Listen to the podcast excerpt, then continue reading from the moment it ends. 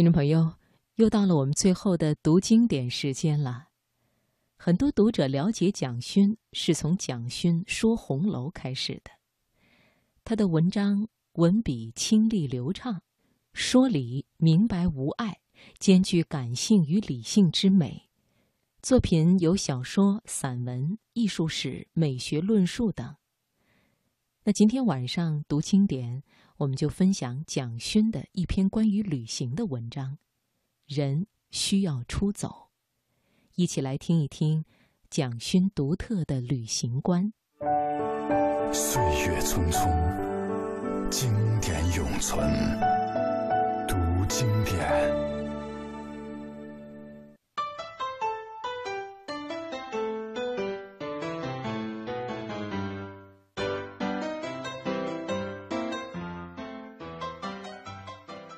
其实我不太讲旅行或旅游，我常常用的一个字是“出走”。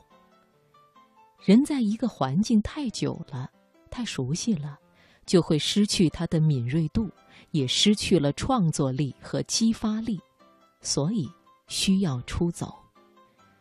我七十年代在欧洲读书，那时候我写关于文艺复兴的艺术史，老师问我。你有没有去过意大利？我说还没有。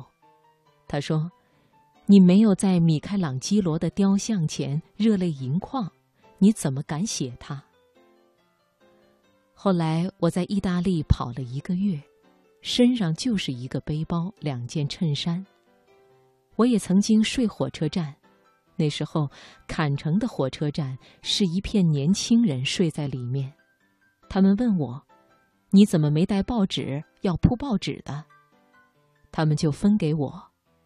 早上五点，警察带了一大桶的咖啡，当当当的敲着桶子，叫醒大家，请大家喝完咖啡离开，火车站要营运了。我常说，不要问该准备什么，先问你爱什么。欧洲有一种青年出走的文化。我在意大利佛罗伦萨认识了一个十四岁的苏格兰小孩，戴个詹妮帽，用打扫厕所一个学期存的钱到欧洲来旅行。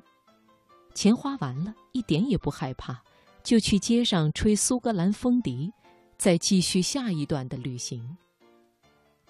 我那时候感触很深，不同的文化，年轻人可以这么不一样。他们将来长大以后担当的事情绝对不一样。我们宋朝诗人柳永说：“今宵酒醒何处？”中国文化里面本来有这个东西，可是这个文化老了，我们便失去了走出去的勇气。我希望壮游带动的是年轻人走出去，打出一片天。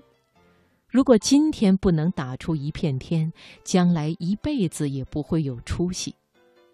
很多人要去欧洲，都会觉得我在欧洲很久，就会来问我：我要去欧洲，要准备什么？我就会反问他：你觉得你要去做什么？当你自己很清楚要做什么，意志力很强的时候，所有困难。便都可以一层层的克服了。我们今天小孩的准备，他们的信用卡、语言，绝对比当年拿着商品样本在欧洲闯的商人好，但是他们就是走不出去，因为他们没有安全感，甚至有人好几年都在问，但最后就是走不出去。其实。壮游有一部分是先走出去再说。我常常跟朋友说，《西游记》里的孙悟空那么厉害，他一翻筋斗就是十万八千里，那他去取经不是很容易吗？为什么是唐三藏取经？因为孙悟空没有动机，而唐三藏有动机，虽然没有取经的能力，但是。动机是比能力重要的，没有动机根本就没有出发点，连起跑点都没有。只要有动机就已经很棒了。最怕的是无所爱。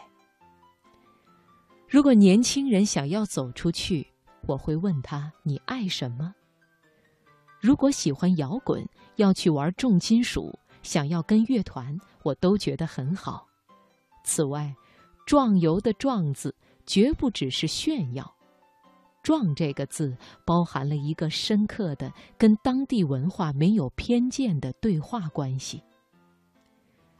旅游是很大的反省，是用异文化去检查自身文化很多应该反省的东西。比较里面，才了解文化的不同，没有优劣。即使只是参加旅行团，也可以有不一样的体验和视野。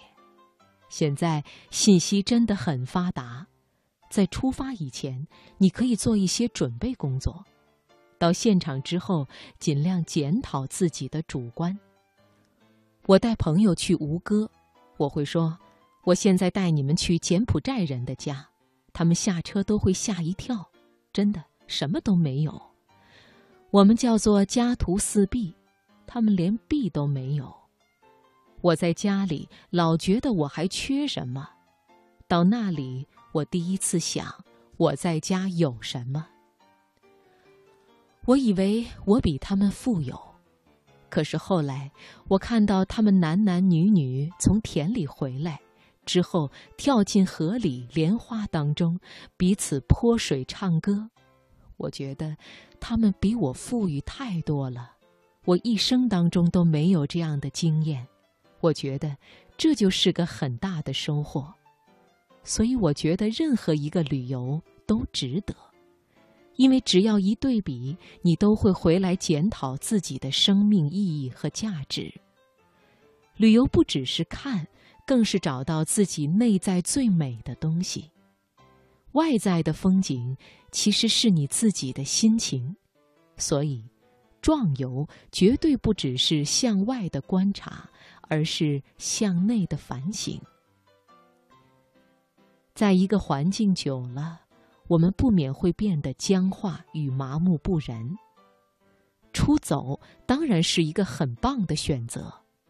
若短期无法成行，阅读、手作、聊天、学习、陪伴、分享、运动、散心、唱歌、画画，也是很不错的方法。